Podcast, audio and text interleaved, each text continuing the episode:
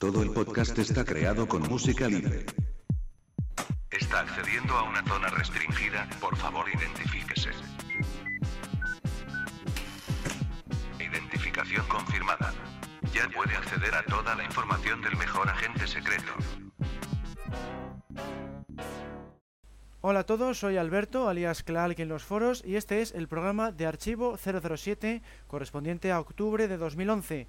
Me acompañará en esta ocasión uno de los principales colaboradores de este podcast, Ramón, al que conoceréis en el foro como El Santo. Hola de nuevo. Hola, ¿qué tal? Otra vez aquí con vosotros. Un placer nuevamente. Y nada, como parece que no muchos se animan, pues mejor para mí. Pues mejor, ¿no? claro. Mayor disfrute para ti, sí. Bueno, pues vamos con la primera sección, que como siempre es la de los opiniones, las opiniones de nuestros oyentes. Opiniones en el foro. Wahabi, esta vez me ha coincidido bien para escucharlo pronto, jeje. Para variar, muy buen podcast. Me ha gustado especialmente la duración. Creo sinceramente que 45 minutos es la duración ideal. No se pierde el ritmo, aunque entiendo que haya meses donde haya más o menos contenido, pero la verdad es que se agradece.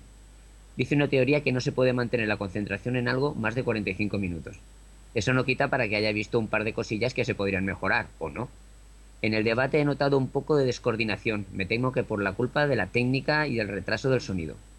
Eso hacía que a veces se trabaran las opiniones. Por otra parte, me encantaría que el debate continuara en el foro a partir de lo dicho en el programa. No pude opinar todo el foro, evidentemente, pero podría continuar en el, en el foro porque a mí, por ejemplo, se me quedan las ganas de responder y gritar que Doctor No fue la película que me enganchó a Bond. Incluso eso podría ayudar también a mover un poco el foro y unirlo con el podcast más aún. No sé, fin.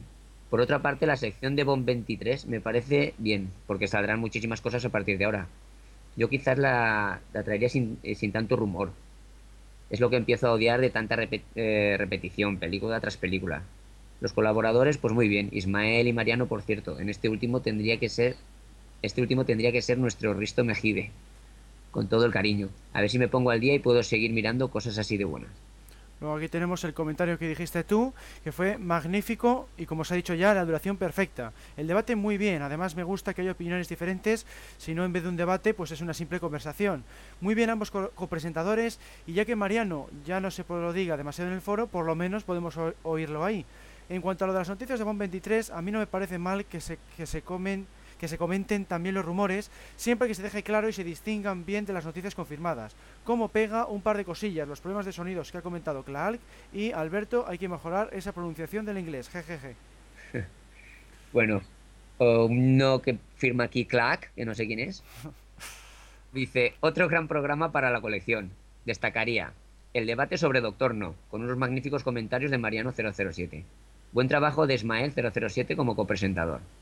Divertidísima noticia del mes.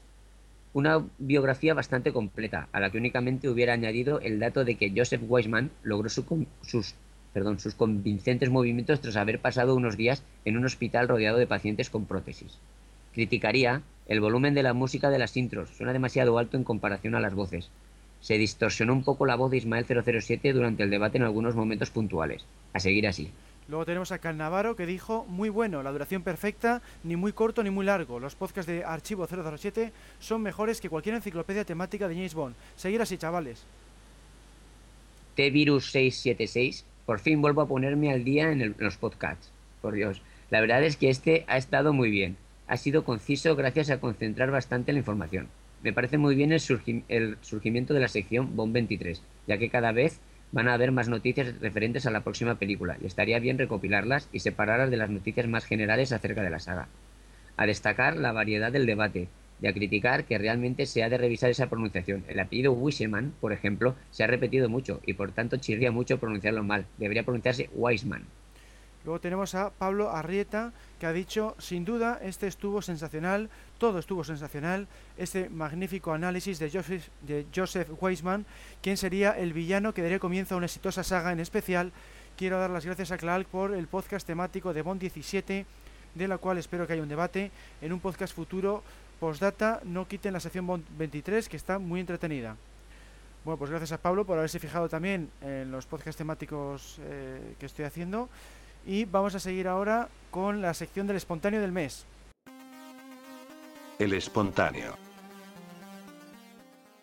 arroba creatorflex de Twitter ha sido el elegido de este mes por esta magnífica frase. Tengo la página de archivo 007 abierta todo el día en el navegador.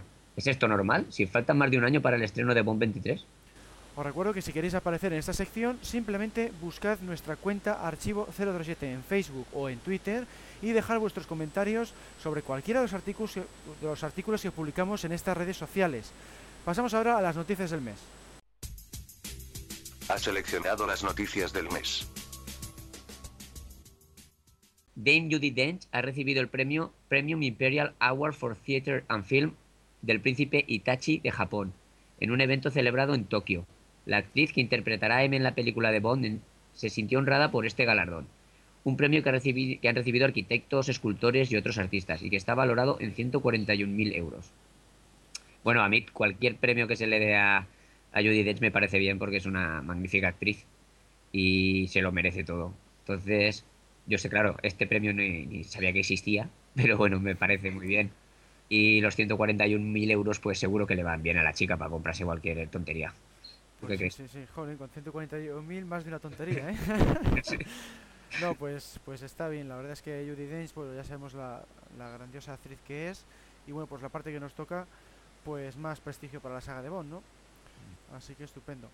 Luego también tenemos otro homenajeado, ha sido Broccoli, Mm, por parte de los BAFTA, que son los Oscar británicos. Academia de Cine Británica BAFTA, en un, su sucursal de Los Ángeles, anunció que no, renombrará su premio Britannia a la contribución mundial al entretenimiento filmado en honor al Albert R. Cavi Broccoli, productor pionero de la franquicia de James Bond.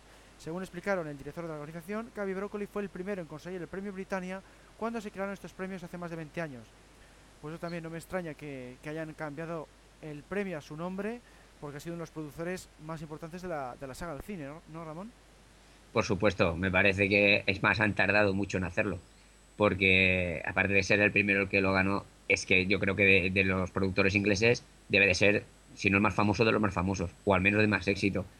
Y que gracias a él, pues se ha, se ha apoyado mucho el cine inglés y la industria cinematográfica británica, así que, vamos, se lo debían. Y nada, a partir de ahora, pues yo creo que será para cualquier productor o para cualquier cineasta recibir un brócoli, un premio brócoli, que parece que, que recibas algo de verdura, pero no. será un premio genial y creo que, que, está muy bien, me alegro mucho. Bien, rueda de prensa en noviembre. El mes que viene se celebrará la, tradicional rueda de prensa que marcará el inicio del rodaje de Bond 23, iniciándose en ese momento la fotografía principal de la película. Como es habitual, Daniel Craig, el director, Sam Mendes y los productores se reunirán con la empresa de todo el mundo en el famosos estudios Pinewood para desvelar el inicio de la producción de Bond 23. Bueno, y que decir tiene que estamos todos los que, o sea, los que estamos grabando esto y los que estamos, los que están escuchando, seguro estamos todos locos porque llegue ese día. Entre otras cosas, simplemente porque ya no solo porque sería el inicio del rodaje, que según parece en realidad se iniciará antes, sino porque pues ya saldremos de dudas, conoceremos el título original, si, es, si es Skyfall o no, cuál es. Conoceremos el reparto, las chicas Bond, eh, se confirmarán los malos, en fin, que sabremos ya todo realmente como, como ha de ser y sobre todo que será el, el, inicio del rodaje de Bond 23 será un hecho y por fin después de tantos años volveremos a tener a James Bond en acción. Pues sí, es, efectivamente es eso, el, confirmar un poco todos los rumores que estamos oyendo, que claro, ya después de tantos meses, pues como que te da más cada vez más ansias por, por que llegue esta fecha y ya déjense rumores para ser ya confirmaciones, ¿no? Así que pues nada, a ver, a ver qué tal esa rueda de prensa. Seguimos ahora con otra noticia relacionada con Ben 23. Si a mediados de septiembre quedábamos atónitos cuando Jeffrey Wright, que es Felix Leiter en Casino Royale y Quantum of afirmaba no tener noticias de si iba a participar en Bond 23 o no, ahora es el propio David Arnold, el compositor de la música, que afirma lo mismo a través de su cuenta de Twitter. Es sorprendente que a estas alturas, estamos ya en octubre, la confirmación oficial va a ser en el mes que viene y todavía estos dos eh, eh, miembros del equipo, pues que no hayan sido confirmados es sorprendente, pero bueno, es cuestión de esperar ya un par de semanas, ¿no, Ramón?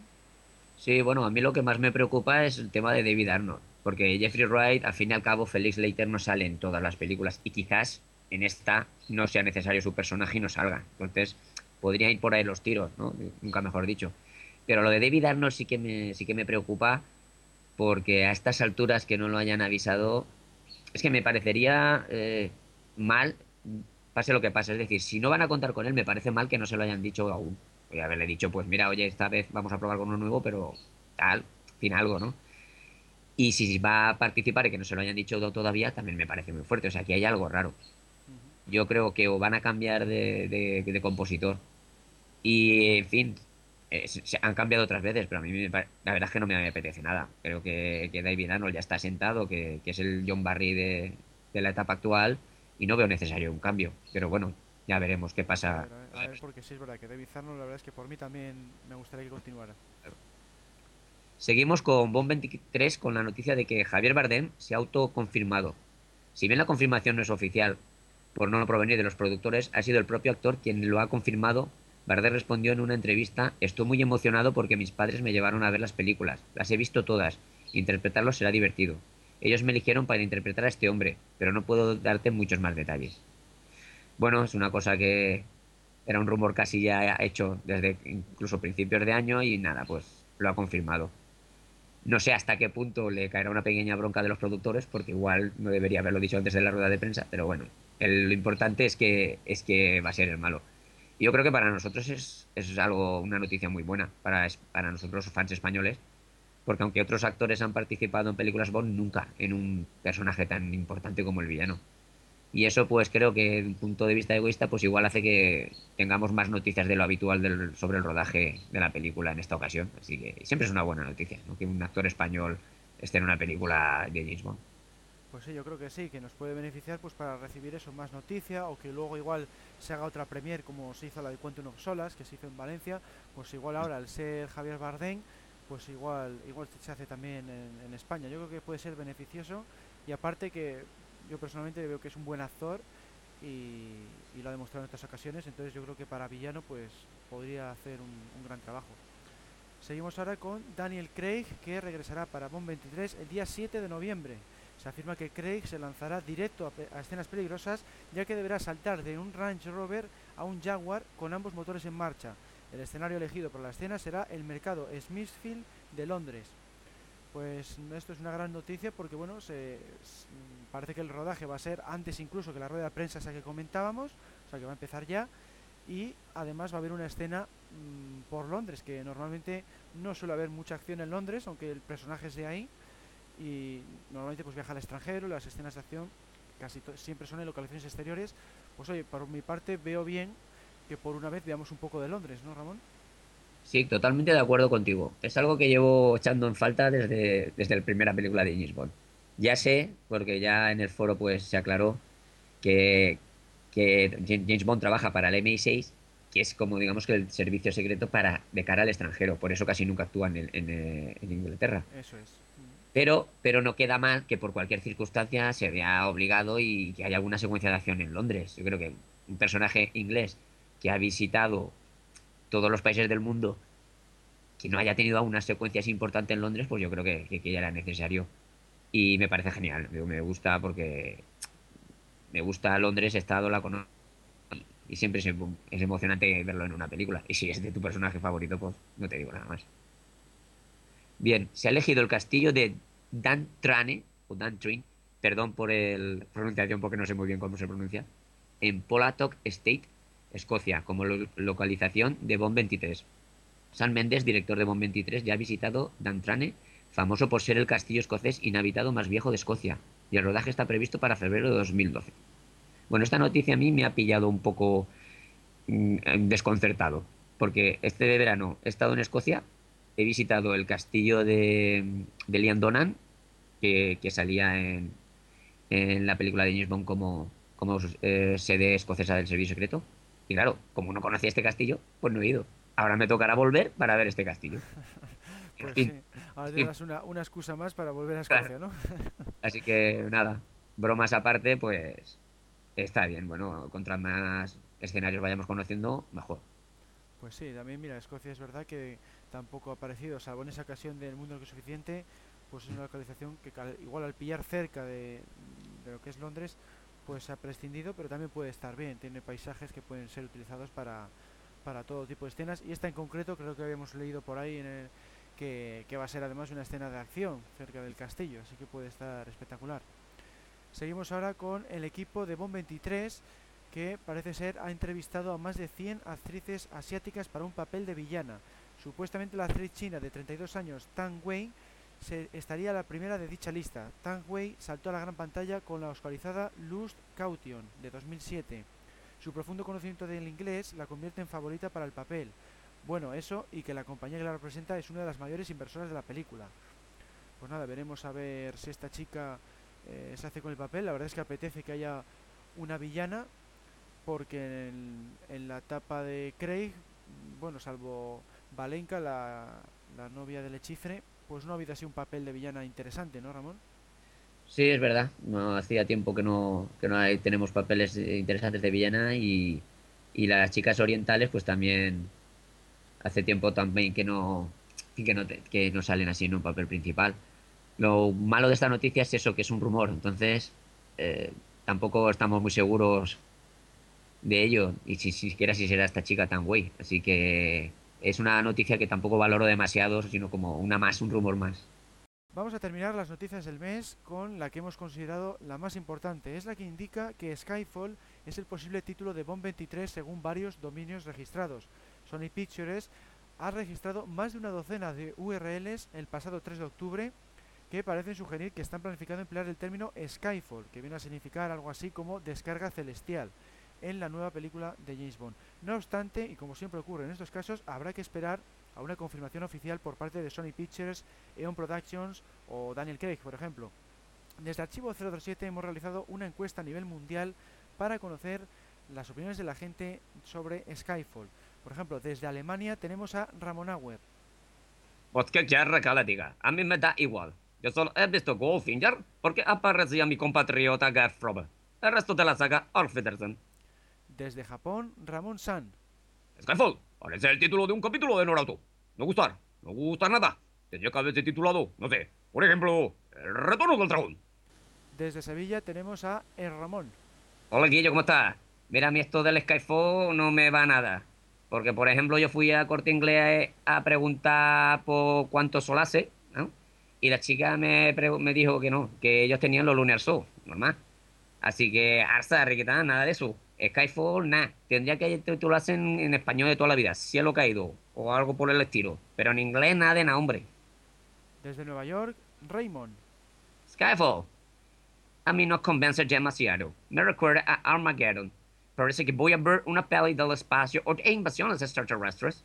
Tendría que llamarla Disparo Amateur y ya está. Tampoco hay que complicarse la vida. Que lo importante es que tenga buenas explosiones. Ok, goodbye. Desde París, Ramón. Oh la la, mon Dieu. Skyfall, el título es lo de menos. Lo importante sería que aparecieran chicas bon preciosas. Por ejemplo, nuestra querida Carla Bruni, la primera dama. Sería una chica bon excelente. No sé por qué a nadie se le ha ocurrido. Y ya de paso, Sarkozy sería el villano perfecto. Si no, que se lo digan a los parados franceses. Au revoir. Voy a ver las ofertas de empleo. Se ofrece puesto de presentador de podcast de James Bond. Contactar con info.podcast.com. Bah, ese anuncio es viejo. Todo el mundo sabe que ya tiene presentadores. Se ofrece puesto de publicador web de James Bond. Contactar con info.web.com.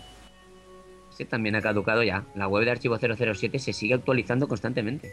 Se ofrece puesto de moderador del foro de James Bond. Contactar con info.foro.com. ¿Pero qué mierda de periódico es este? El foro 007 ya está perfectamente administrado. Lo voy a tirar a la basura ahora mismo. No lo olvides, entra en www.archivo007.com, la mejor web del mejor agente secreto. Antes de nada queremos dar las gracias al forero Jaujavi porque nos hemos inspirado en una idea suya para crear el anuncio que acabáis de escuchar. Por otro lado, también queremos dar las gracias a todos por habernos votado en el reciente concurso de la Asociación Podcast, en la que hemos participado con uno de nuestros anuncios de este, del podcast que estáis escuchando ahora. Al final hemos quedado en el puesto número 26 del, del premio especial del público, lo cual no está, pero que nada mal, ¿no, Ramón? Pues sí, para un podcast como el nuestro, que es muy casero y modesto, está genial. Vamos ahora con las novedades de la web. Una de ellas ha sido la actualización del apartado James Bond contra Goldfinger, la sección Errores, gracias a Miguel A. de Cunto Hardy. Se han publicado los últimos vídeos de la séptima, de séptima microquedada en la que varios foreros se reunieron en Burgos para realizar concursos y comentar la película El Mañana Nunca Muere. Podéis descargaros estos vídeos desde la sección media, vídeos, microquedadas. Se ha actualizado el artículo James Bond y los Simpson, gracias a Horus 007. Se ha agregado un nuevo relato de un fan, Balas de Diamante 007, escrito por Sergio Gómez. Gracias a ti también por colaborar con nuestra página. Se ha añadido un nuevo cómic, el número 39 de la editorial Zigzag, titulado Al Servicio Secreto de Su Majestad. En el apartado Media Imágenes se ha creado una nueva categoría dedicada a documentos con cuatro imágenes. Gracias a Oscar Rubio por esta iniciativa. Por último, se ha publicado un nuevo podcast temático. Esta vez se me ocurrió indagar sobre las versiones infantiles de James Bond. Por un lado, descubriréis a James Bond Jr. en una novela surgida en los años 60. Luego pasaremos a revelar lo más interesante de la serie de, anima de animación emitida en 1991. Y finalmente repasaremos la historia de Young Bond, la versión actual de las novelas para jóvenes. Puedes descargar este programa desde la sección Media, Audio, Podcast temático. Y ahora seguimos con el podcast con la entrevista a Saray Aguirre, responsable de marketing del videojuego GoldenEye Reloaded. Accediendo a entrevista. Vamos a pasar ahora a la entrevista del mes, pero antes demos la bienvenida a Alberto Bon. Hola Alberto. Hola Alberto, la verdad es que no podía perderme esta entrevista, que es la tercera que hacemos Activision, que ya se está convirtiendo en una costumbre. Pues sí, la verdad es que no nos podemos quejar porque siempre nos han tratado muy bien y siempre es un orgullo publicitar los videojuegos de James Bond de, de esta compañía y por esta razón, pues este mes vamos a entrevistar a Saray Aguirre, responsable de marketing de GoldenEye Reloaded. Hola, buenas tardes. Hola, Alberto. Alberto y Alberto, ¿qué tal? Pues nada, tenemos aquí la, la primera cuestión que sería eh, ¿cuáles son las novedades de GoldenEye Reloaded aparte de su nuevo motor gráfico? Bueno, la verdad es que el motor gráfico es una de las grandes novedades, tiene mucho peso este este paso a, al Next Gen con GoldenEye, pero bueno, tiene muchísimas novedades este nuevo, este nuevo juego, incluye un potente multijugador online para 16 jugadores, el modo de juego MI6, que hemos, MI6 lo hemos denominado, en el que el jugador pues entrena en misiones específicas, tiene que jugar a defenderse para eh, para hacer mientras extraer información importante para cumplir con sus objetivos, revivir, eh, neutralizar a sus enemigos en un tiempo determinado, sin ser visto por el enemigo, también entra mucho en juego el tema del sigilo, en fin. Hay un montón de, de misiones con este modo MI6 que la verdad es que puede, puede enganchar a muchos y además, pues ya te he comentado que tiene muchas cositas. Eh, tiene modo de juego en pantalla dividida para cuatro jugadores, tiene más niveles, más armas, los enemigos clásicos también de, de GoldenEye, que esto para los amantes de esta licencia pues es un es algo muy positivo. Por ejemplo, Goldfinger o Job, Scaramanga están todos en el juego, en fin. Hay un montón de novedades y mejoras en este nuevo GoldenEye. Bueno, GoldenEye para Wii llegó a España traducido y doblado al español. ¿Ocurrirá lo mismo con esta nueva versión? Y de ser así, ¿es el mismo doblaje o no nuevo? Pues por supuesto que el juego estará disponible totalmente en castellano y bueno, se parte de cero en cada en cada videojuego, con lo cual el doblaje pues es, es un, do, un, doblaje ad hoc para este para este juego. Eso sí, los dobladores son los mismos que los del GoldenEye Wii. Ajá. ¿Y qué ediciones hay disponibles de este título? Salimos solo para, para Next Gen, que son Xbox 360 y PS3. Bueno, y luego aparte, parece que PlayStation 3 tiene una edición especial. No sé si sabes algo sobre ella. Sí, efectivamente, hay una edición especial que es la edición MI6, que bueno, es, es una edición específica para un cliente eh, aquí en España y, y, también a nivel europeo. Y bueno, lo que tiene esta edición es que tiene unos contenidos descargables eh, específicos para, para esa edición especial. Bueno, ¿se crearán contenidos descargables como nuevos mapas, otros personajes o nuevas misiones?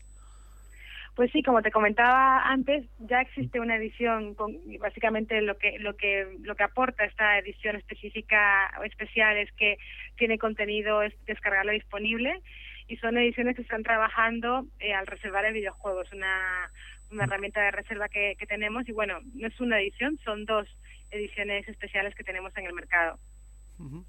Y luego nos ha parecido curioso el lanzar el título en esta época del año, ¿no es un poco arriesgado, que es cuando más shooters aparecen?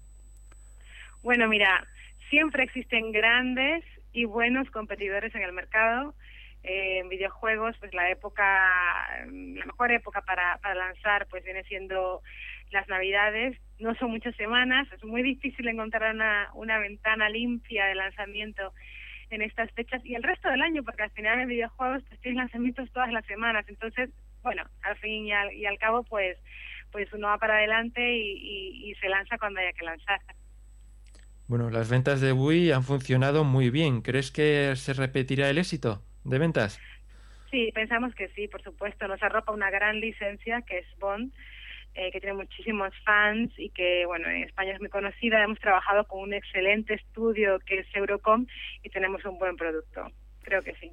Mm. Eh, ¿Y nos puedes contar algo sobre el juego de 007 que estaba realizando Raven Software? Bueno, yo no tengo ninguna información sobre eso, y que ahí tendrás que hablar con Raven. Claro. sí, bueno, eh, luego otra más, a ver si nos puedes, oye, que si nos cuentas alguna cosilla no pasa nada que no escucha poca gente, ¿eh? bueno, en noviembre eh, empieza el rodaje de Bond 23. Eh, ¿Tendremos un videojuego de la película como ocurrió con Cuento unos olas? Tampoco tengo información sobre si tendremos, porque claro, nosotros estamos trabajando, estamos muy centrados en este año, no sabemos qué va a haber después y no tengo información de, de si vamos a hacer algún juego con Bond 23. Sería, sería muy divertido, la verdad. Y luego ya, eh, fuera de la saga Bond, ¿qué más títulos nos recomiendas?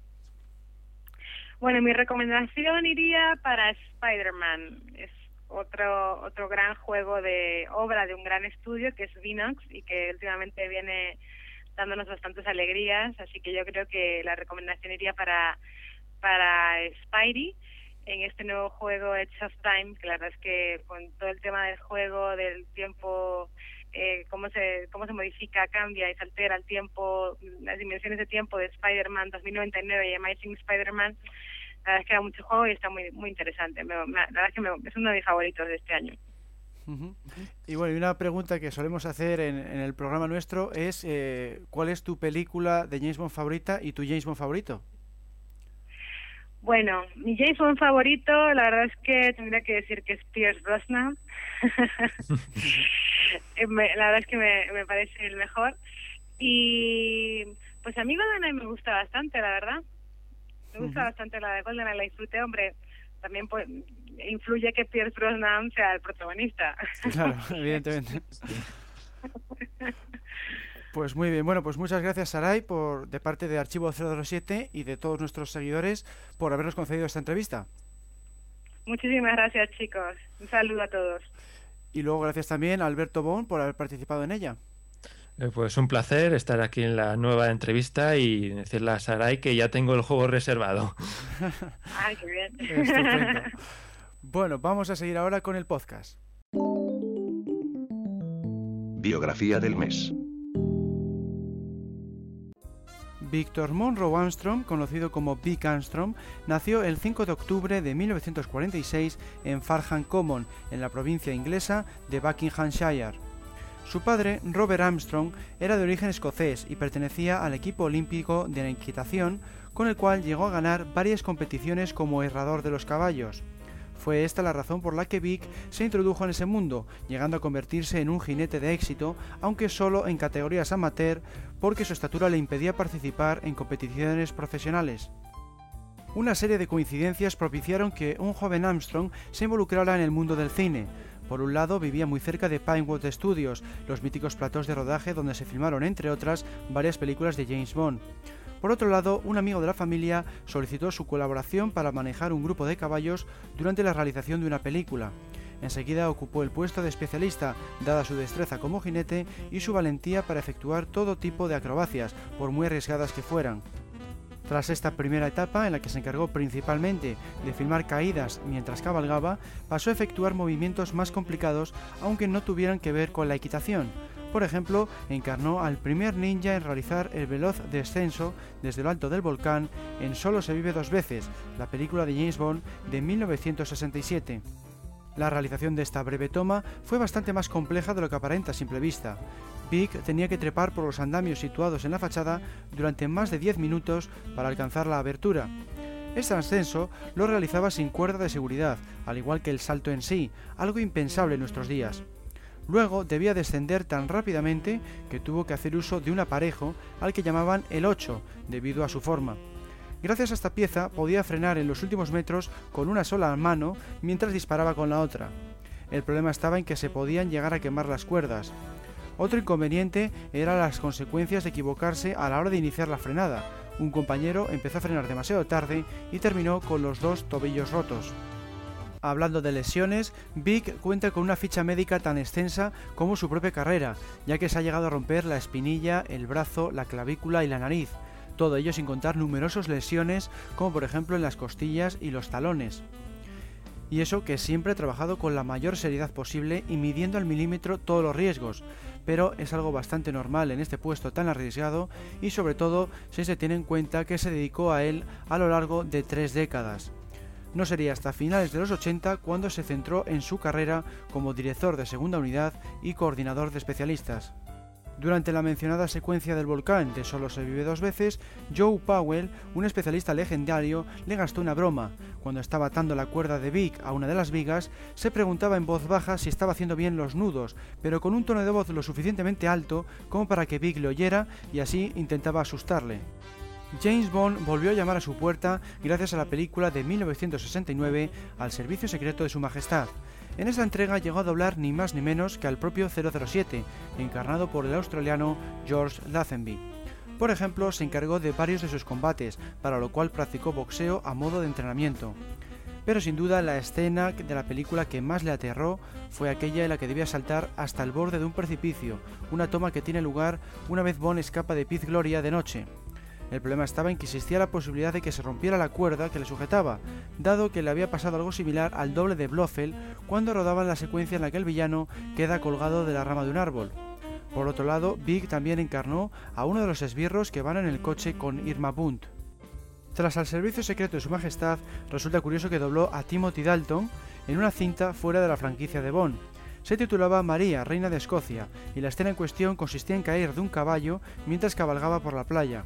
La primera toma se rodó sin mayores consecuencias, pero por desgracia la segunda se rompió el hombro. Entre las anécdotas más curiosas está aquella sucedida durante la realización de la película Hellboats. Se filmó una escena en la cual aparece disparándose a sí mismo, ya que interpretó a dos personajes, el que dispara y el que resulta herido. Y es que también trabajó de extra en muchas de las cintas en las que participó. Gracias a sus rasgos y a que era rubio, uno de los papeles que más repitió fue el de soldado nazi o de alemán. Vic tiene una superstición que le insta a ponerse siempre el zapato izquierdo en primer lugar. En una ocasión quiso superarlo, de modo que se puso primero el zapato derecho. Ese día, durante el rodaje de una de las secuencias de acción, se rompió un brazo, una pierna y las costillas. Desde entonces no ha vuelto a tentar a la suerte. No es la única superstición que tiene, también evita el color verde desde la filmación de la casa número 11 un especialista debía llevar un jersey de ese color para encarnar a uno de los personajes. En una de las escenas de acción acabó herido. Al tipo que le sustituyó le pasó lo mismo, y así con todos los que vistieron ese jersey, incluyendo el propio Armstrong. Para colmo de males, años después Vic sufrió un accidente de tráfico cuando iba al volante de un coche verde que le prestó un compañero. En concreto se chocó contra una farola. Tiempo más tarde adquirió un vehículo verde y se le saltó el capó el primer día que le condujo. Así pues, tanto en su trabajo como en su vida personal, Armstrong evita el color verde a toda costa. Vic regresó a la saga Bond en Vive y Deja Morir, estrenada en 1973. Se encargó de doblar al propio 007, interpretado por Roger Moore, en la secuencia en la que la gente se abalancea desde la plataforma que está situada sobre un estanque de tiburones. La escena salió fatal en la primera toma, ya que se cayó la plataforma cuando se colgó de ella, rompiéndose así los talones en el proceso. A pesar de sus dolencias, repitió la secuencia al día siguiente, demostrando una vez más su pasión por su trabajo y la doctrina del sacrificio que le instruyó siempre su padre cuando colaboraba con él en los establos de su casa. En las décadas de los 70 y 80, Armstrong tuvo un montón de trabajos y entre ellos algunos de los que más orgulloso está, Cabe destacar que dobló a Christopher Reeve en las dos primeras entregas de Superman y a Harrison Ford en la trilogía de Indiana Jones. Resulta curioso que le escogieron para doblar a este último debido a su extraordinario parecido físico. Tal es así que incluso el hijo de Harrison llegó a confundirle con su padre durante el rodaje. Vic volvió a doblar a James Bond en la película no oficial Nunca digas nunca jamás, cuyo estreno tuvo lugar en 1983. Se encargó, por ejemplo, de realizar el espectacular salto al interior del Pozo Árabe. Le subieron en un helicóptero a una altura de unos 12 metros. Luego debía caer sobre un montón de cajas de cartón, ya que en la realidad no existía el pozo tal y como se describe en el filme. La acrobacia casi le cuesta la vida, porque calculó mal la distancia de separación entre el pozo y el muro, de modo que pasó a escasos centímetros de este último. La otra gran secuencia en la que dobló nuevamente a Sean Connery fue la de la persecución a caballo. Curiosamente, su esposa, Wendy Leach, se encargó de hacer lo propio con Kim Basinger, ya que al igual que él, también era especialista de cine. Juntos realizaron el salto desde la fortaleza árabe al mar, para lo cual hicieron uso de una grúa que elevó a los tres. El mayor temor de Vic en esta acrobacia era que el caballo les cayera encima, pero todo salió bien en la primera toma. Además, adiestraron al animal para que fuera capaz de nadar solo hasta la orilla. Otro dato a destacar de Nunca digas nunca jamás es que su esposa Wendy también interpretó a la chica del teaser, aquella que mata a Bond durante un entrenamiento. Vic afirmó orgulloso que era la única que había logrado liquidar al Gran 007. Armstrong y Wendy formaron una familia compuesta de dos hijos y dos hijas. Todos ellos se dedican en la actualidad al negocio de los especialistas o de la producción cinematográfica. La razón está en que siempre les llevaba consigo a sus rodajes cuando eran pequeños y les inculcó su pasión por el mundo del cine. Es más, cuando adquirió cierto estatus, Big exigió por contrato viajes y estancias pagadas para que su familia pudiera visitarle durante los rodajes. Y es que el experimentado especialista afirma que tan solo está en casa unas dos semanas al año debido a su empleo algo por otra parte que no le importa en absoluto porque disfruta mucho conociendo nuevos lugares. Armstrong estuvo a punto de participar en Alta Tensión, la primera película de Timothy Dalton como Bond, cuyo estreno tuvo lugar en 1987, pero las negociaciones se retrasaron y acabó aceptando en su lugar El Siciliano de Christopher Lambert. Lo que sí realizó fue el casting del actor que iba a sustituir a Roger Moore como 007. Fue aquí cuando descubrió a Simon Crane, un especialista que acabaría convirtiéndose en coordinador de especialistas de GoldenEye y El Mundo Nunca Suficiente. Vic no volvió a la franquicia de Bond hasta El Mañana Nunca Muere, la cinta de 1997. Fue su primer trabajo como director de la segunda unidad en la serie. Por tanto, ya no se encargó de doblar a 007, sino de llevar a buen puerto las secuencias más peligrosas desde detrás de las cámaras. Por ejemplo, suyo es el teaser con el que da comienzo la película. No solo le rodó, sino que también se encargó de muchas de las ideas que acabaron finalmente en pantalla. En 1999 llegó a los cines El Mundo Nunca es Suficiente, donde Vic volvió a ser el director de acción. Filmó por tanto las escenas más espectaculares como es la persecución de lancha, una de las secuencias de las que más orgulloso se siente por su extrema dificultad. Por un lado tenían a Brosnan conduciendo la lancha, algo que propició uno de los mayores sustos de su carrera cuando el irlandés se chocó contra una columna de un puente. Por fortuna no tuvo consecuencias serias ni mucho menos. Por otro lado, debía lidiar con la fauna del lugar y los vecinos, ya que las explosiones y tiroteos hacían muchísimo ruido. Y para colmo de males, debían tener en cuenta los aviones del aeropuerto de Heathrow. Cada vez que iban a rodar una toma, debían telefonear para advertir de la filmación. Además, tenían que parar el rodaje durante los despegues y los aterrizajes por motivos de seguridad. Armstrong trabajó en la saga Bond por última vez hasta la fecha en Muere otro día, la película del 40 aniversario, estrenada en 2002. Cabe destacar varios comentarios. La persecución sobre el hielo es una de sus favoritas de toda su carrera. Opinaba que los productores debían haber hecho otras dos películas con Brosnan y no le gustaron las secuencias generadas por ordenador, dado que él siempre se ha mostrado partidario de tratar de rodar de verdad todo lo que se pueda. En el ámbito de los premios, Vic es sin lugar a dudas el rey de la profesión. Ha ganado tanto el BAFTA británico como el Oscar americano. Es por tanto el único especialista de la historia que posee el clásico premio de Hollywood bajo la categoría de Oscar al logro técnico. También recibió el premio Taurus a toda su carrera, un galardón dedicado al mundo de los especialistas. Además, fue incluido en el libro Guinness de los Récords como el especialista más prolífico de la historia del cine. Desde Archivo 007 queremos aprovechar este podcast de octubre de 2011 para felicitar a Vic Armstrong por su 65 cumpleaños, que tuvo lugar el pasado día 5. Al mismo tiempo queremos darle las gracias por haber contribuido como nadie al rodaje de algunas de las secuencias de acción más impactantes y detalladas de toda la franquicia, como son por ejemplo el teaser del Mañana Nunca Muere o la persecución sobre hielo de Muere otro día. Aviso, peligro inminente. El debate comenzará en 3, 2, 1. Como el mes pasado el debate trató sobre la primera película de la serie, Doctor No, ahora le toca el turno a la segunda, Desde Rusia con Amor, que se estrenó en 1963. Para hablar sobre ella hemos invitado al creador del podcast y presentador habitual, Alberto, al que conoceréis en el foro como Alberto Bon. Bienvenido. Mm, Encantado de estar aquí y es un placer analizar esta película porque me encanta. Bueno, pues vamos a empezar hablando un poco de forma general y luego ya iremos comentando apartados más concretos, ¿no? Entonces, eh, ¿qué opináis de Rusia con, a- eh, Rusia con Amor? Eh, por ejemplo, Ramón. Bueno, pues eh, yo creo que es una de las más importantes de la, de la saga y a mí particularmente es de mis favoritas.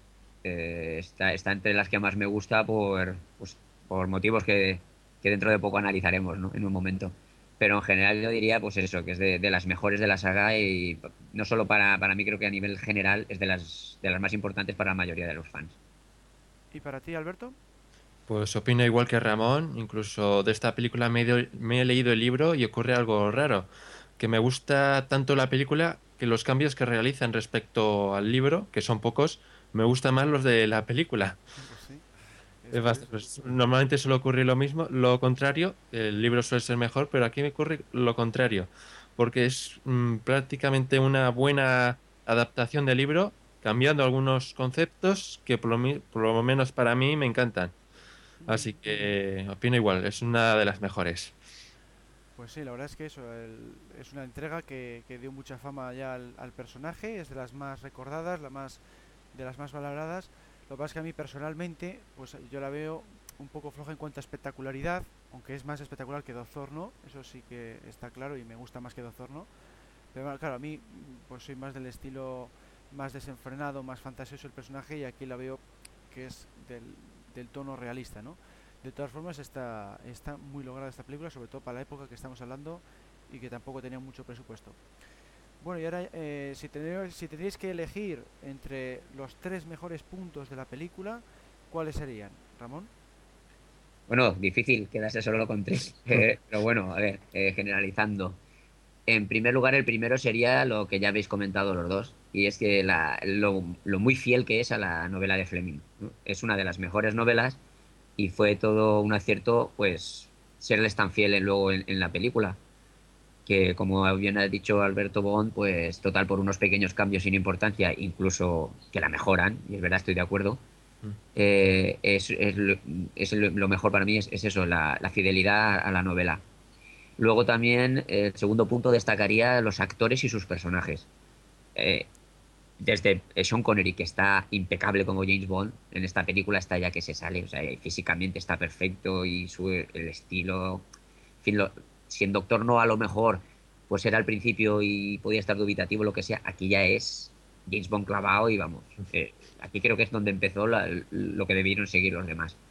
Y luego actores que le acompañan es que están todos geniales.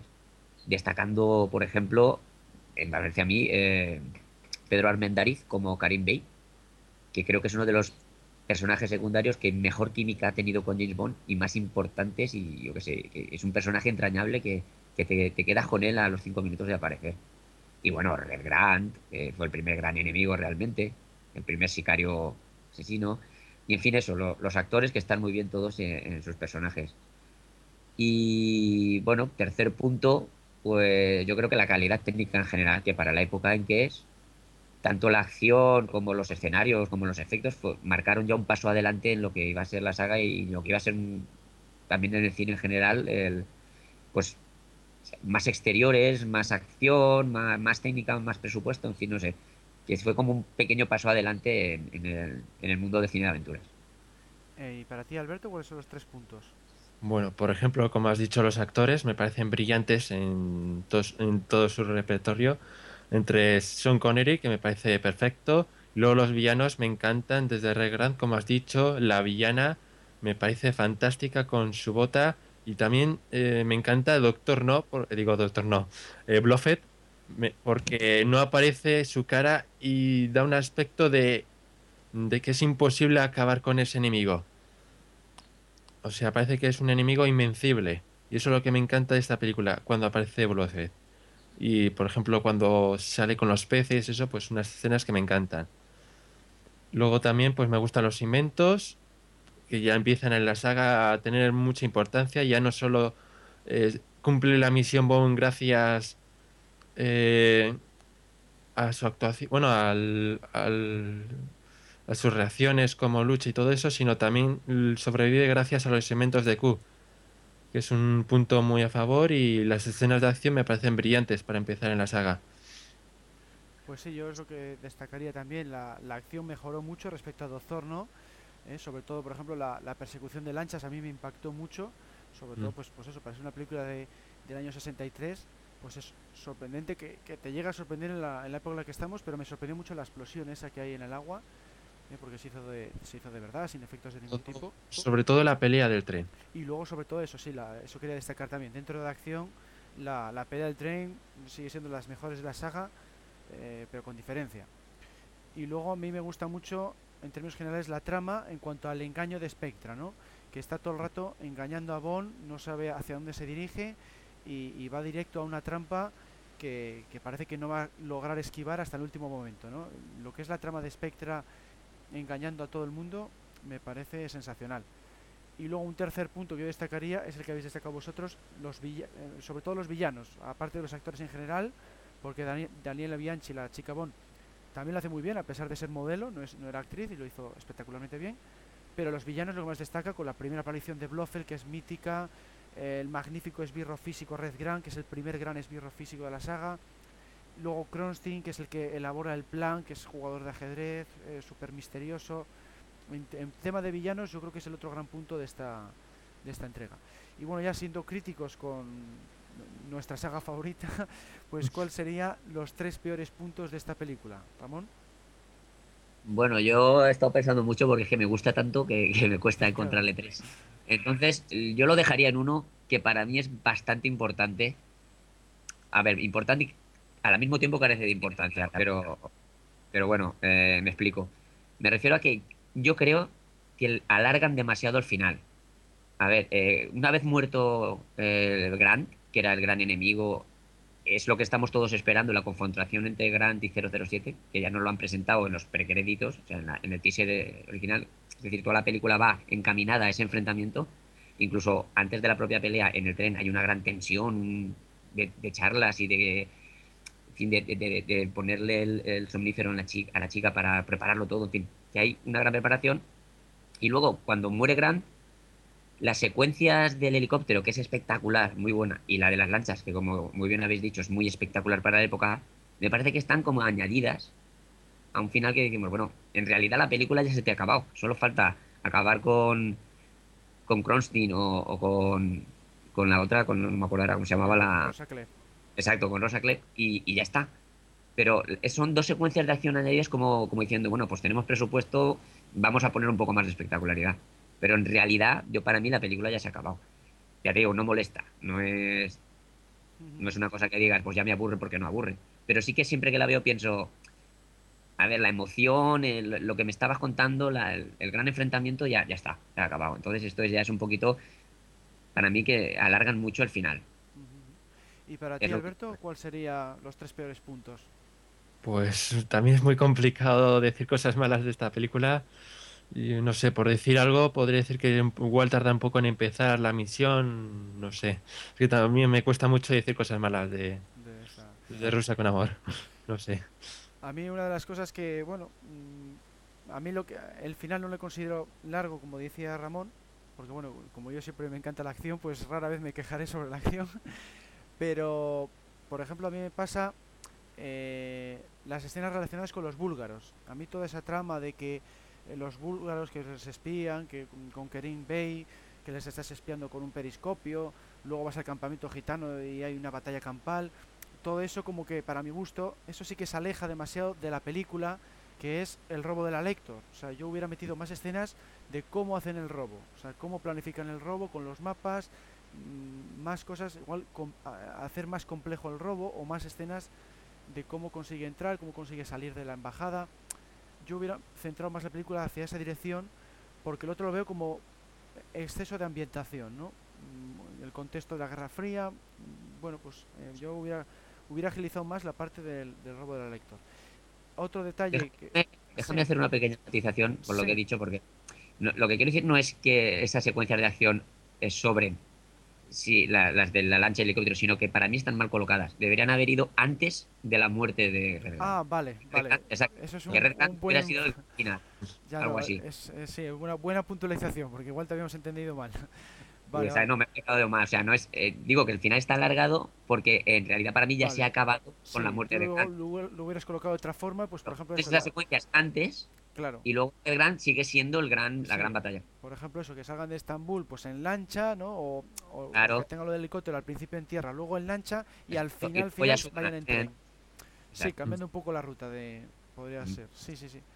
Bueno, otro punto que yo quería destacar, como bueno, hemos dicho tres, pues uno sería eso, que para mi gusto alarga demasiado la temática de los búlgaros en la Guerra Fría en Estambul. Segundo punto, que no me gusta que, que Bond venza a Rosa Clef gracias a la chica, que la ayuda en dos ocasiones.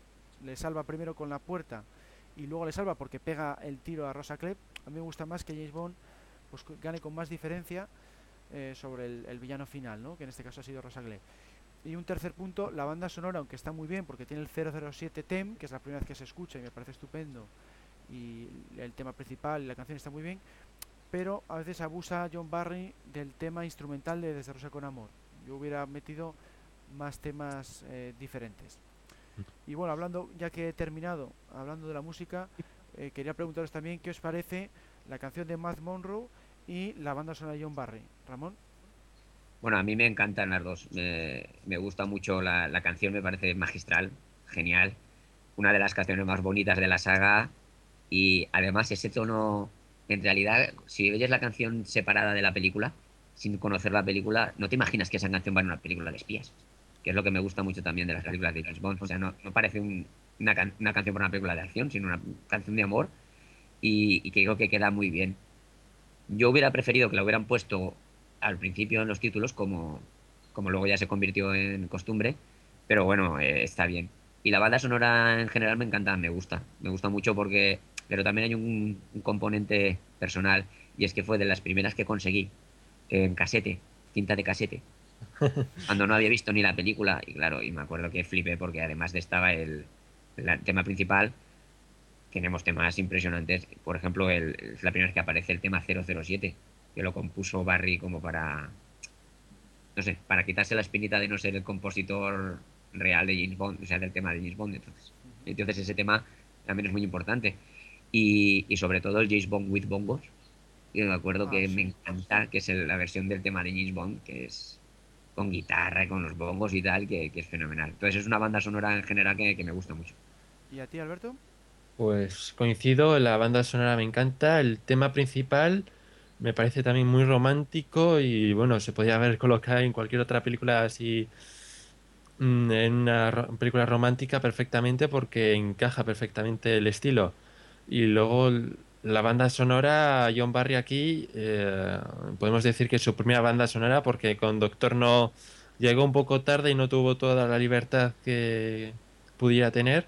Y aquí ya era el compositor principal hizo todo lo que quería hacer, el tema principal, como has dicho, el 007DM, que ya se usó en varias ocasiones en la saga y me parece brillante. A ver si es un tema que ojalá rescate en las próximas películas de 007, yo creo que podría ser interesante. Y el resto de la banda sonora, lo único es que puede ser un poco repetitivo, pero es que es tan buena que no cansa. Bueno, pues a mí personalmente eh, me pasa un poco como la película, ¿no? Pues tanto la canción como la banda sonora no son de mis favoritas, no son las que más veces he escuchado, por ejemplo, no son las que más me han enganchado, pero vamos, están bastante, no las considero tampoco de las peores, ¿eh? porque, porque la canción está, como decís, pues muy bien, es la clásica balada que hemos visto en otras muchas entregas, y bueno, pues eh, queda bien que la pongan en los créditos, porque me encanta incluso más el tema instrumental que se oye en, los títulos de crédito del principio. Así que por mi parte, bueno, tal y como está lo veo bastante bien.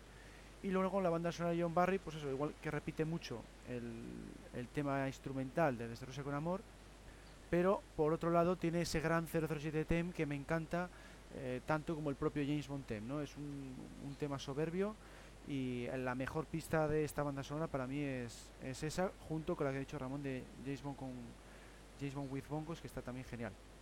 Y aparte, bueno, hay, bueno, otra cosa que me gusta de esta banda sonora, que eso sí que está muy bien, y lo hace muy bien John Barry, es utilizar instrumentos que recuerdan a la ambientación de Turquía.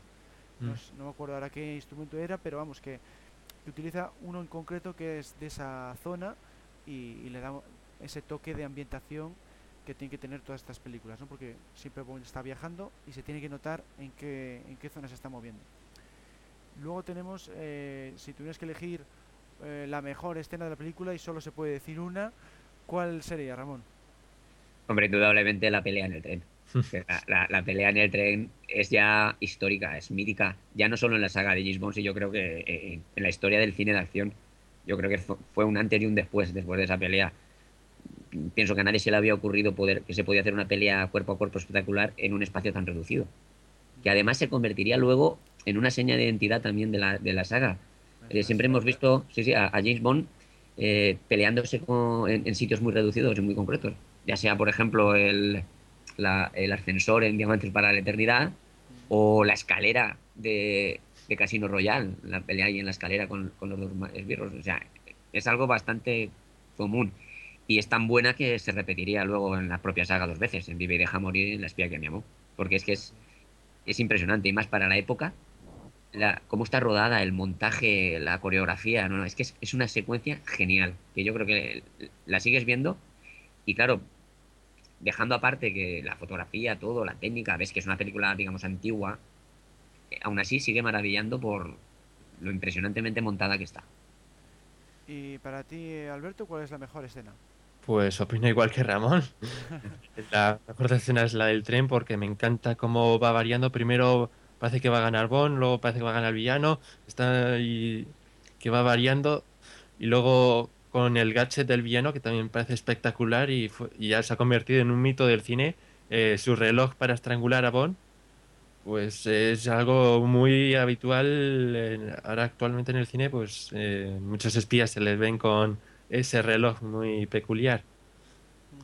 Pues sí, en este coincidimos los tres, porque a mí también es la, escena favorita mía de esta película, es la, la pelea con Red por lo que habéis dicho, ¿no? Que eh, tiene mucho movimiento, un montaje súper rápido para la época que estamos hablando. Encima quitan la música para que se oiga mejor los golpes, eh, rompen un cristal y se oye las ruedas del tren para dar todavía más tensión. Es una escena que está muy bien diseñada para que te ofrezca la mayor tensión posible, ¿no? Y gracias a ella, pues ha podido influir en, sin duda en el resto del cine, en el resto de la saga también. Y, y, aunque bueno, a mí particularmente me gusta más la de Bond contra Alec Trevelyan en GoldenEye, que esa la considero el paso siguiente, pero sin duda no se hubiera logrado tan bien como se ha hecho la de GoldenEye si no hubiera triunfado tanto esta desde Rusia con Amor, ¿no? Por eso tiene también mucho mérito. Y bueno, ya para terminar, eh, la pregunta que solemos hacer siempre cuando hablamos de, cada entrega, eh, para vosotros, desde Rusia con Amor, ¿qué posición ocuparía en el ranking de películas y cuál es para vosotros la mejor de todas? Ramón. Hombre, para mí está entre las primeras. No te sabría decir porque ya sabes que a mí no me gustan mucho los rankings. Entonces no te sabría decir si la primera o la quinta o la séptima, pero bueno, que entre las diez primeras está seguro. Y concretamente de la época de Connery, ah, para mí es mi favorita. De, de Sean Connery es la que más me gusta. Entonces digo, siempre se estaría entre, entre las primeras. Y ya sabes que, bueno, favorita, favorita, número uno no tengo, no tengo ninguna. O sea, cada mes me, me gusta una y de repente oh, pues este mes me gusta esta, luego el mes siguiente me gusta una de Roger Moore, que me apetece algo más ligero, luego de repente me gusta Soy de su majestad porque tengo la semanita tristorrona, yo no sé. Entonces, no decir una. ¿Y Alberto, para ti? Pues yo suelo elegir, bueno, separarla por actores, así que de Son Connery estaría la mejor entre esa y Operación Trueno, no sabría codearme con una otra. De Son Connery sería mejor si esta, esta o Operación Trueno. ¿Y en general de todas, de toda la saga? Tu... no, no te, es de las mejores, pero no te puedo decir. Pero la, la, mejor no te quedarías con una tampoco, una en concreto, para no. ti la mejor saga. Es como preguntar a un padre cuál es su, cuál es su hijo preferido. No puedo. Yo siempre lo separo por actores y de Sean Connery es de mis preferidas junto a Operación Trueno. Uh -huh. Lo dejaría así. A mí, desde Rosa con Amor, bueno, eh, ya te digo que objetivamente, pues eh, admito que está en los, en los, primeros puestos, pero a mí personalmente pues la tendría más bien tirando de la mitad hacia abajo, ¿no? O sea, para mí sería, eh, no te voy a decir de las últimas, pero vamos, mmm, tampoco me entusiasma porque no tiene esa, la fantasía que yo busco o, o, la acción espectacular que yo busco en esta saga, ¿no? Y tampoco tiene ese toque, no tiene tanto glamour como en otras, ¿no? Está ahí en, en Turquía, eh, va a un campamento gitano, por ejemplo, no, no hay escena de casino, no se echan falta igual ese glamour que tienen otras de de que se sujeta la corbata o ese tipo de detalles que me gustan a mí de relacionados con el glamour y la elegancia del personaje, pues igual aquí no lo noto tanto como por ejemplo en Goldfinger o en otras, ¿no? Eh, entonces por eso, mm, yo he puesto exacto, pues no te sabría decir, pero vamos, diría de tirando ya la segunda mitad de la tabla. En mi favorita, pues bueno, como digo siempre, es GoldenEye, la, la primera de... porque tiene todos esos elementos que yo busco, ¿no? Eh, una acción espectacular, un villano que es equivalente a Bond y que le, gana además en combate cuerpo a cuerpo, y aparte que está Pierre Rosnan, que para mí es la concepción del personaje como yo la veo, es la de Pierre Rosnan, ¿no? que, eh, que está siempre muy sibarita, muy elegante, pues ese es el, el que me gusta, eh, sería ese, porque para mí sin Connery me pasa un poco como con Daniel Craig, le veo pues demasiado rudo para lo que es el concepto mío de 007, ¿no? Bueno, con esto vamos a terminar aquí, que si no se nos alarga muchísimo. Entonces, eh, pues nada, gracias Alberto por tu participación. Ha sido un placer hablar de esta película y bueno, y nos vemos en el próximo mes. Eso es, el próximo mes estarás, estarás tú de presentador, pues a ver con qué nos sorprendes. ¿Eh? Bueno, seguimos con el programa. ¿Sabías que? ¿Sabías que John Barry no pudo hacer la banda sonora de licencia para matar por culpa de un cáncer de garganta? ¿Sabías que Derek Lyons, uno de los ayudantes de Q en alta tensión en la escena de la cápsula llamada Cerdo, apareció también como extra en las sagas de Star Wars e Indiana Jones? ¿Sabías que Steven Spielberg adquirió un Aston Martin Bankis solo por ser fan de James Bond? ¿Sabías que Peter Roy, un extra de Star Wars, fue el encargado de dar vida al agente 006 en la reunión de doble ceros de Operación Trueno?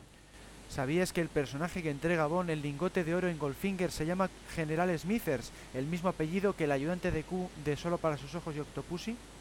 ¿Sabías que Simon Crane, el coordinador de especialistas de GoldenEye, y Wayne Michaels, el doble de Brosnan en esta película, hacen un cambio en la misma interpretando a los dos pilotos del helicóptero Tiger?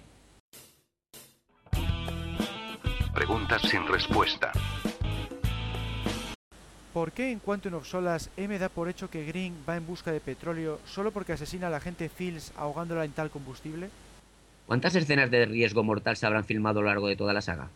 ¿Cuál será la secuencia más espectacular de Bond 23? ¿De qué manera hubiera afectado a la saga la elección de Sam Neill como 007 en alta tensión? ¿Cómo es posible que Bond cometa el error de disparar a la dictadura de tiburón en la espía que mamó? ¿Quién será el próximo escritor de una novela Bond tras el éxito cosechado por Carta Blanca?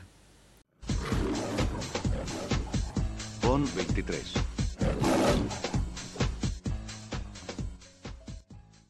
En este pasado mes de octubre tenemos que destacar la aparición del posible título de Bond 23, Skyfall, que significa algo así como descarga celestial. No es un dato oficial, pero todo el mundo le ha dado por válido porque ha sido la propia Sony Pictures quien ha registrado ese término en una docena de direcciones web. Veremos si en la inminente rueda de prensa se confirma esta noticia. Otra novedad que se ha dado por válida, a pesar de proceder de un actor, es la del fichaje de Javier Bardem como el nuevo villano de la franquicia. El español autoconfirmó su participación en el filme durante una entrevista, verificando así el rumor que le señalaba desde principios de año.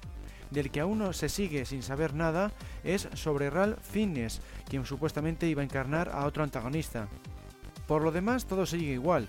En el equipo técnico estará Sam Mendes como director, Neal Purvis, Robert Wade y John Logan como guionistas, Roger Dickens como director de fotografía, Alexander Witt como director de fotografía de la segunda unidad, Dennis Geisner como diseñador de producción y Paul Inglis como director de arte. Queda por ver si se confirma la presencia del compositor David Arnold y si Adele será la encargada de cantar el tema principal o no, ya que ha sido la artista más rumoreada. Tampoco se ha revelado si repetirá Tom Ford al cargo del vestuario. Por último, nos queda por ver las localizaciones. Hasta la fecha solo se han confirmado tres. Sultanahmet Square en Turquía, que es un parque construido sobre las ruinas de un antiguo hipódromo, el mercado Smithfield de Londres, donde se rodará una persecución entre un Range Rover y un Jaguar, y el castillo Tuntrum en Escocia, donde se ha dicho que se va a rodar una espectacular secuencia final. Habrá que esperar a la rueda de prensa de noviembre para confirmar más elementos de la película. Entre tanto, os seguiremos informando a través de archivo007.com. Hola, sabemos que te gusta mucho el programa que estás escuchando, así que seremos héroes. Somos 00 Podcast, tu podcast de cine, cada 15 días en 00podcast.es. Adiós. Bueno, Ramón, ¿qué te ha parecido el programa de este mes? Pues estupendo, como siempre. Yo me divierto mucho y, me encanta. Así que ya sabéis que podéis contar conmigo cada vez que, haga falta. Pues sí, la verdad es que estado bastante bien, salvo unos problemas técnicos que hemos tenido eh, durante la grabación. Y, y, luego está diciendo, pues, ¿por qué habrá sido esto? Pues es que esta es la participación tuya número 13 de las 41 que llevamos. ¿Sí, la número 13? La número 13. Bueno, pues me, me, da igual porque no soy supersticioso, porque ser supersticioso da mala suerte. claro, ¿no? Normalmente te, te sesionas más y te parece que te pasan más cosas, ¿no? Pues ya sabéis, llamarme para una más, por lo menos que sean 14. Que sean 14, para no quedarte con la cifra. Pues sí, contaremos contigo siempre, que siempre estás disponible. Y bueno, pues a ver si los demás pues siguen tu ejemplo, ¿no? Como decimos siempre. Pues sí, ha sido un placer, un honor y, y como lo digo siempre cada vez que participo, y es verdad. A veces hasta me sabe mal ser, ser siempre yo o que seamos siempre los mismos los que participamos. Pero el problema es ese, que, que nadie más se anima. Y es que es tan fácil y tan divertido que yo creo que es simplemente romper el hielo. Que el día que lo prueben, luego querrán repetir, porque es, es simplemente eso, hablar de un tema que te gusta con un par de amigos, nada más. Eso es. Bueno, pues nada, gracias por la participación y nada, también gracias a todos los que nos estáis escuchando por eh, seguir también eh, nuestras páginas, que recordamos que son www.archivo007.com y luego tenemos un foro que es www.archivo007.com barra foros el mes que viene vuelve Bon, Alberto Bon, con más novedades, más noticias, más reportajes y un montón de contenidos más. Un saludo a todos y hasta la próxima. Cerrando sesión. Sesión cerrada. Que pase un buen día y tenga cuidado con Quantum. Está en todas las partes.